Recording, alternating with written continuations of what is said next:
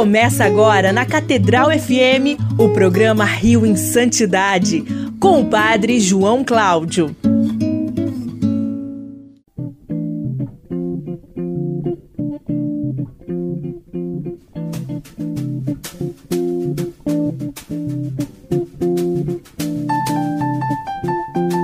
Louvado seja nosso Senhor Jesus Cristo, para sempre seja louvado. Um bom dia, meu querido irmão, minha querida irmã, aqui da Rádio Catedral FM 106,7, a Sintonia da Felicidade. Eu sou Fábio Almeida e você está aqui no nosso Rio em Santidade, o seu encontro semanal conosco aqui do Escritório das Causas dos Santos da nossa querida Arquidiocese. Uma feliz Páscoa a todos. É, não estivemos aqui semana passada, né? Vocês perceberam pela programação especial de Páscoa, né, da nossa Rádio Catedral FM, mas estamos aqui de volta com vocês e nós vamos continuar no programa de hoje a contar a história de São Francisco de Assis. Não pense que a gente ficou uma semana parada e que a gente não ia continuar a contar. Sim, vamos sim continuar a contar a história de São Francisco de Assis. Peço para você nunca se esquecer de mandar a sua mensagem aqui para nós é, no nosso WhatsApp do Rio em Santidade, o WhatsApp da Santidade, que é o número 978915735, 978915735, prefixo 21 daqui do Rio de Janeiro. E você também e deve ouvir novamente, compartilhar é, com as pessoas que você quiser o nosso programa através das plataformas digitais. Ou seja, você pode ouvir novamente pelo Spotify, você pode ouvir novamente pelo, pelo Google Podcast, pelo iTunes, no YouTube também temos lá o nosso Rio em Santidade. Então, acabando o programa, ele já vai estar em todas essas plataformas. Você deve ouvir novamente se quiser e compartilhar. Mas vamos continuar a contar a história de São Francisco de Assis. Nós contamos no último programa né, sobre o, a, a, o início da história dele, até a, a, conversão, ele, aquele encontro místico dele com Jesus, pedindo para reconstruir a sua igreja. E vamos lá. Chegando a Assis, instalaram-se em uma cabana no campo. Ah, lembrando que é, é, antes né, disso que eu estou contando, eles foram ao Papa né, em Roma para pedir autorização né, para sua regra. Né? Primeiro não foram atendidos, mas depois foram e aí eles conseguem autorização. Chegando a Assis, instalaram-se em uma cabana no campo, onde se decidiram se dedicaram, desculpa, ao cuidado dos leprosos, ao trabalho manual e à pregação, vivendo de esmolas. Logo a cabana se tornou pequena para o crescente número de irmãos, mas o abade do mosteiro beneditino de Monte Subásio lhes concedeu, em fins de 1210, o uso da capela da, da capela da Porciúncula e de uma terra adjacente. Entre os novos amigos de Francisco estavam o irmão Leão, seu futuro confessor e amigo inseparável, o irmão Rufino, que, segundo a lenda, pregava até dormindo, o irmão Junípero, é, o irmão Mazeu e, e o irmão Iluminato. Nesse período, sua pregação já alcançara toda a região do entorno, mas não eram sempre bem recebidos. Em 1212, a ordem foi enriquecida com a primeira mulher, Clara de Ofereduti, a futura Santa Clara, fundadora do ramo feminino dos frades menores, as Clarissas, que logo trouxe suas irmãs, a quem foi dado o uso da capela de São Damião. No mesmo ano, fizeram a sua primeira tentativa frustrada de evangelizar os sarracenos na Síria. Né? Sarracenos né, são os muçulmanos. Mas não conseguiram chegar ao seu destino e acabaram voltando a Assis com grande dificuldade. Durante a viagem de navio, conta a tradição que o santo fez o milagre de pacificar uma tempestade e de multiplicar a comida dos marinheiros, que estava por terminar. Nessa época, seus milagres foram numerosos. Em Ascoli, curou enfermos e fez muitas conversões. Em Arezzo, nos arreios de um cavalo que ele havia tocado, curaram uma mãe em um perigoso trabalho de parto. Em Narni, curou um paralítico. E em São Digminaro, expulsou demônios. E em Giubio, pacificou um lobo que assolava a região, entre muitos prodígios. Sua fama como santo já se espalhava e recebeu em doação o Monte Alverne para que erguesse ali um refúgio para os irmãos. Em 1214 se dirigiu para o Marrocos para pregar entre os mouros, também né, os muçulmanos. Mas só pôde chegar à Espanha, onde caiu doente, mas outros irmãos prosseguiam.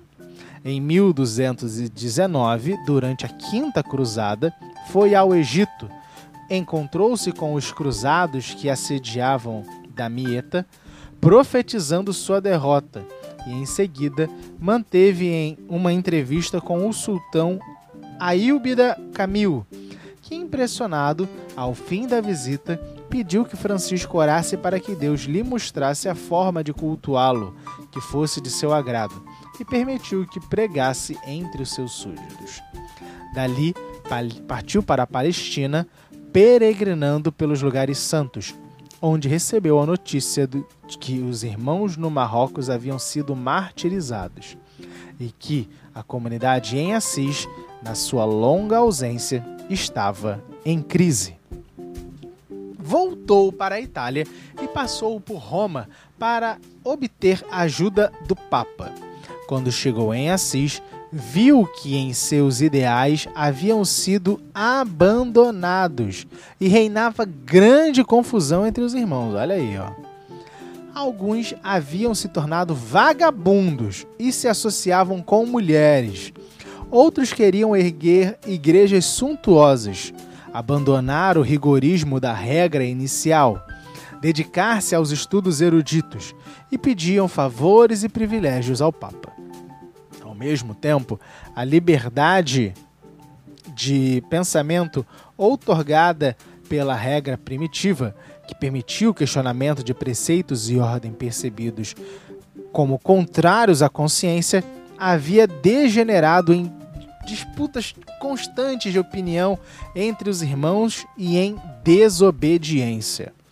Pelo menos em um caso, a reação de Francisco foi violenta em Bolonha, onde o irmão João fundaram um colégio, expulsou todos de lá, inclusive os doentes. Depois, teve de aceitar, com a intervenção papal, várias mudanças importantes. Foi estabelecido o período probatório de um ano para os novos candidatos. Um representante do Papa foi indicado governador e corregedor da ordem, e Francisco passou a administração da comunidade para o irmão Pietro Catani, logo substituído pelo irmão Elias, enquanto que Francisco permanecia apenas como guia espiritual. Foi criada a Ordem Terceira para os irmãos leigos. Foi autorizado o estudo avançado de teologia e Francisco elaborou uma segunda regra em 1221 tentando torná-la o mais clara e inequívoca possível. Ainda assim, a, se a, segunda regra, também chamada de regra não bulada, se revelou ineficaz para a solução da crise. Era, em essência, a mesma, e foi solicitada uma nova revisão para Francisco, auxiliado pelos irmãos Leão e Bonizo. Segundo o relato do Speculum Perfectionis, Prevendo que Francisco não cederia em muito, o irmão Elias, acompanhado de outros, foi ao encontro de Francisco e solicitou um abrandamento no texto. E nesse momento todos teriam ouvido a voz de Cristo dizendo que desejava preservar a pureza do conteúdo dos evangelhos e que não se conformasse e que quem não se conformasse deixasse a ordem. Ficando pronto No ano seguinte, em mil desculpa, no, ano, no outro ano, né, em 1223, aparentemente com poucas modificações novas, o texto, o novo texto foi enviado para Roma, confirmado pelo Papa Honório III, na bula Solet Annuere, de 29 de novembro de 1223, e por isso é chamada de a regra bulada né, porque entrou na bula né, do Papa. O texto da regra primitiva resultou ainda mais profundamente alterado. A maioria das citações do Evangelho e as passagens poéticas foram removidas e substituídas por fórmulas legais, né? ou seja, ele ficou preto no branco. O artigo que autorizava a desobediência de superiores indignos foi excluído, assim como os que prescreviam o cuidado dos leprosos, junto com todas as obrigações de pobreza absoluta. Já não se insistia no trabalho manual e se permitiu que os irmãos usassem quaisquer livros, que naquela época eram raros artigos de luxo. A seguir, né, e aí aqui mostra um, um trecho né, da, da diferença das regras. Seus anos finais foram passados em tranquilidade interior segundo quando, segundo seus biógrafos primitivos, seu amor e compaixão por todas as criaturas fluíam abundantes. Ao mesmo tempo que ele experimentava repetidas visões e êxtases místicos, fazia outros milagres, continuava a percorrer a pregação, a, a, a desculpa, continuava a percorrer a região em pregações, e multidões acorriam para vê-lo e tocá-lo. No Natal de 1223, o ano que foi né, é, publicada a nova regra, foi convidado pelo senhor de Grezio para celebrar a festa numa gruta com pastores e animais, desejando recriar o nascimento de Cristo em Belém, se, se, sendo assim a origem da tradição dos presépios. Na primavera seguinte, viajou para Porciúncula a fim de assistir à reunião do capítulo geral e em seguida retirou-se para o santuário do Monte Alverne, acompanhado dos irmãos Leão, Rufino, Ângelo Silvestre, Luminato, Mazeu e talvez também Bonitso. Muitas vezes os deixava e se embranhava nas matas, a fim de meditar solitário, levando apenas consigo os evangelhos e comendo muito pouco. Às vezes o irmão Leão, em segredo, o observava e, por mais de uma vez, testemunhou seus êxtases e viu parte das visões que o santo via. Nos estados com, é, contemplativos, eram-lhe reveladas por Deus não somente coisas do presente, mas também do futuro, assim como lhe fazia conhecer as dúvidas, os secretos desejos e os pensamentos dos irmãos. Numa dessas ocasiões, segundo relata a coletânea I Fioretti di San Francesco, ah, o italiano está em dia aqui, né? o irmão Leão o viu levar a mão ao peito e parecer tirar algo de lá e oferecê-la a uma língua de fogo que descera sobre ele. Perguntando depois o que sucedera, Francisco respondeu: abre aspas para São Francisco. Por que vieste aqui, irmão Cordeirinho? Diz-me, viste ou ouviste alguma coisa? O irmão Leão respondeu: Pai, ouvi-te falar e repetir várias vezes: Quem és tu? Quem és tu, ó Dulcíssimo Deus? E quem eu sou? Verme desprezível e teu inútil servo?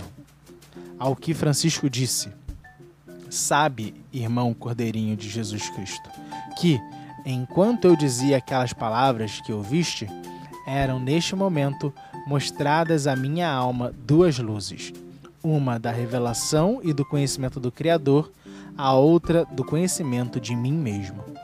Quando eu dizia: Quem és tu, ó meu docíssimo Deus? estava numa luz de contemplação, na qual via o abismo de infinita bondade, sabedoria e poder de Deus. E quando dizia que que sou eu, etc., estava numa luz de contemplação que via a profundidade lamentável da minha abjeção e miséria. E era por isso que indagava do Senhor da infinita bondade o mistério de ele dignar-se a visitar-me, e a mim que não sou mais que um verme desprezível e inútil. E entre outras coisas que ele me disse, pediu-me que lhe fizesse três dádivas. E eu respondi-lhe: Meu senhor, sou teu, e bem sabes que nada tenho além da túnica, da corda e das bragas. E estas três coisas também são tuas. Que posso, pois, oferecer ou dar à tua majestade? Então Deus disse-me: Procura no teu íntimo e oferece-me o que lá encontrares. Eu procurarei e encontrarei lá uma bola de ouro e oferecia a Deus. E fiz isso três vezes, pois três vezes Deus me ordenou. Depois ajoelhei três vezes e bendisse e agradeci a Deus, que me dera alguma coisa para lhe oferecer. E logo foi-me dado compreender que essas três oferendas significavam a santa obediência, a extrema pobreza e a belíssima castidade que Deus, por sua graça, me concedeu observar tão perfeitamente. E como Deus depositara no meu íntimo aquelas três bolas de ouro, assim também deu à minha alma essa virtude de sempre o louvar e enaltecer, com o coração e a boca, por todos os bens e por todas as graças que ele me concedeu por sua santíssima bondade. Durante, né, fecha aspas para a história, durante uma das meditações, em 14 de setembro de 1224, no dia da festa da exaltação da Santa Cruz no Monte Alverne, acompanhado, acompanhado pelo Frei Leão, Francisco viu a figura de um homem com seis asas, semelhante a um serafim, e pregado a uma cruz. E à medida que continuava na contemplação que lhe dava imensa felicidade, mas era sombreada de tristeza, sentiu-se se abrirem em seu corpo as feridas que o tornaram uma imitação do próprio Cristo crucificado. Foi dessa forma o primeiro cristão a ser estigmatizado, mas, enquanto isso lhe trazia alegria, sendo um sinal do favor divino, foi-lhe motivo de muito embaraço e, sofrimento físico. Sempre tentou ocultar os estigmas com faixas e seu hábito, e poucos irmãos o viram enquanto ele viveu. Mas eles, eles lhe, da, lhe causavam muita dor, e com isso dificultavam seus movimentos, além de sangrarem com frequência. Muitas vezes teve de ser carregado por não poder andar, ou teve de viajar sobre uma mula, o que não era permitido aos seus irmãos por ser um luxo. Também padeceu de outras enfermidades. Quase ficou cego e suas dores de cabeça eram terríveis. Mas, apesar de receber ordem para procurar tratamento, os médicos nada puderam fazer para aliviá-lo. Passou algum tempo sob os cuidados de Clara e ali deve ter composto, em 1225, o seu Cântico das Criaturas. Mas sua condição se deteriorava diariamente e ditou o seu testamento. Melhorou então e viajou para um eremitério perto de Cortona, mas ali piorou novamente e foi levado para Assis, hospedando-se na casa do bispo em meados de 1226. Pouco depois, pediu para ser levado a Porciúncula para que pudesse morrer entre os irmãos. Sentindo a morte próxima, solicitou a uma amiga romana, a nobre Jacopa dei Soli, que trouxesse o necessário para o seu sepultamento e também alguma comida bem preparada, que ele havia provado em sua residência em Roma, que deveria aliviar o seu sofrimento. Foi despedir-se de Clara e das irmãs em São Damião e voltou para Porciúncula. Deu instruções para ser, para ser sepultado nu e no pôr do sol de 3 de outubro de 1226. Depois de ler algumas passagens do Evangelho, faleceu rodeado de seus companheiros, nobres amigos e outras personalidades. As fontes antigas dizem que, nesse momento, um bando de aves veio pousar no telhado e cantou. Logo em seguida, o irmão Elias notificou a todos de seu desaparecimento e divulgou sua estigmatização, até ali mantida em sigilo. Seu corpo foi examinado por muitas testemunhas a fim de comprová-lo, e o povo de Assis e dos arredores acorreu para prestar-lhe sua última homenagem. Foi enterrado no dia seguinte na igreja de São Jorge. Menos de, do, menos de dois anos depois, o Papa Gregório IX foi pessoalmente para Assis para canonizá-lo, o que aconteceu em 6 de julho de 1228 com grande pompa. Em 1230, foi inaugurada uma nova basílica em Assis, que recebeu seu nome e hoje guarda suas relíquias e abriga o seu túmulo definitivo. A basílica foi decorada no fim do século XIII por Giotto de Bondone com uma série de afrescos que relatam a vida do santo.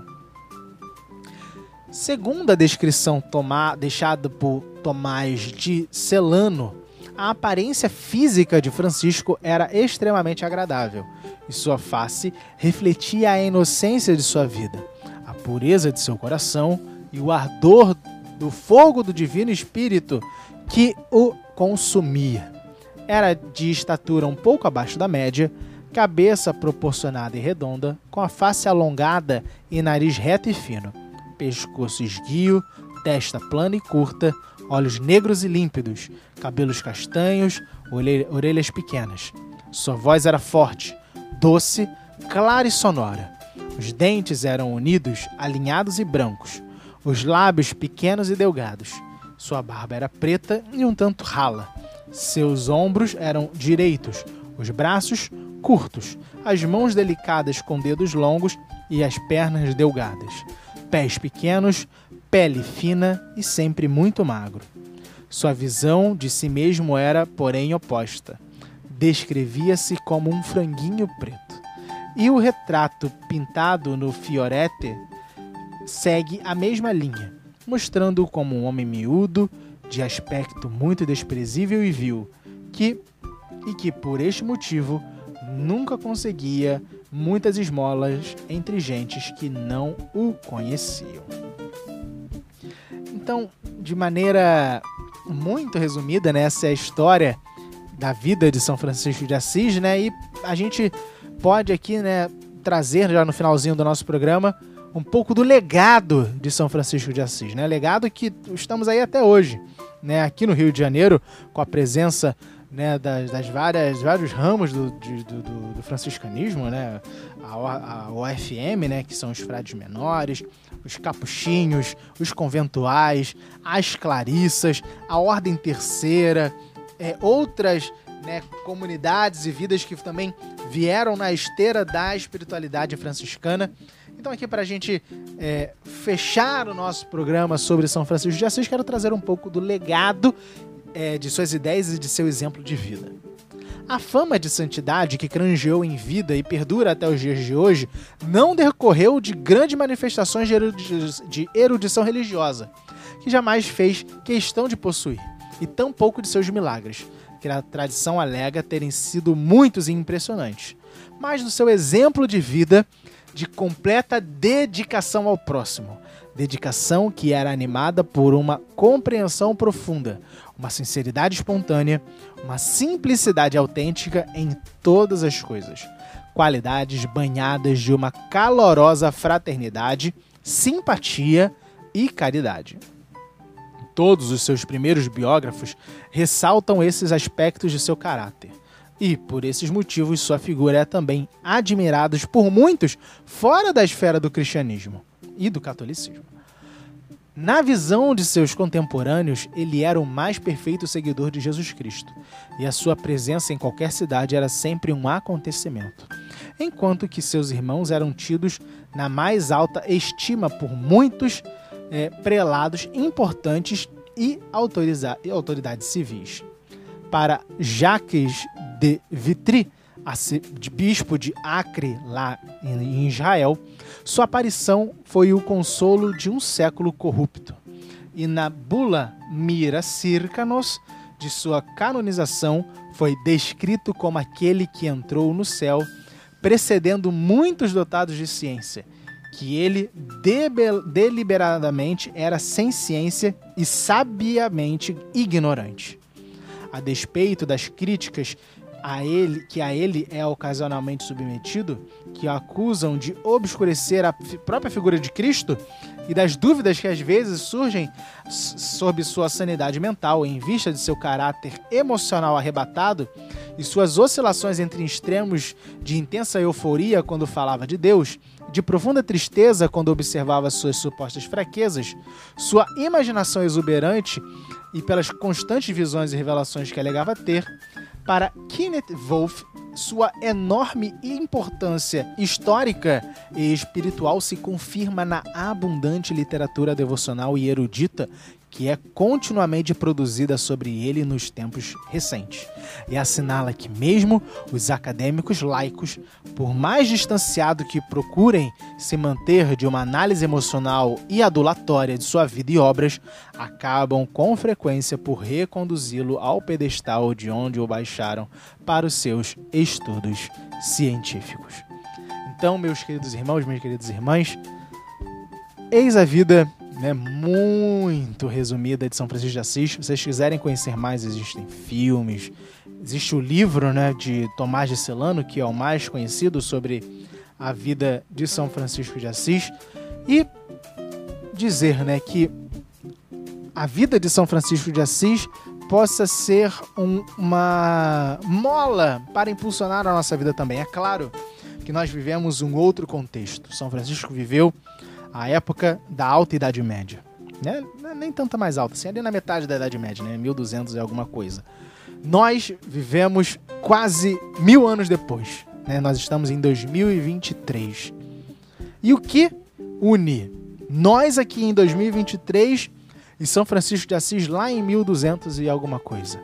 O que deveria nos unir e deve nos unir é o amor por Jesus Cristo, é o amor também por, pelos pobres, ou seja, é, a, a, caridade, a prática da caridade que sempre foi e será né, um diferencial nosso enquanto cristãos, e é claro, uma profunda. É, é, um profundo desejo de sermos santos verdadeiramente. Por isso, desejo a você, querido ouvinte da nossa Rádio Catedral FM, uma feliz Páscoa, um ótimo domingo da misericórdia para todos nós. E se Deus quiser, semana que vem nós estaremos aqui novamente com o Rio em Santidade. Fiquemos em paz e até semana que vem.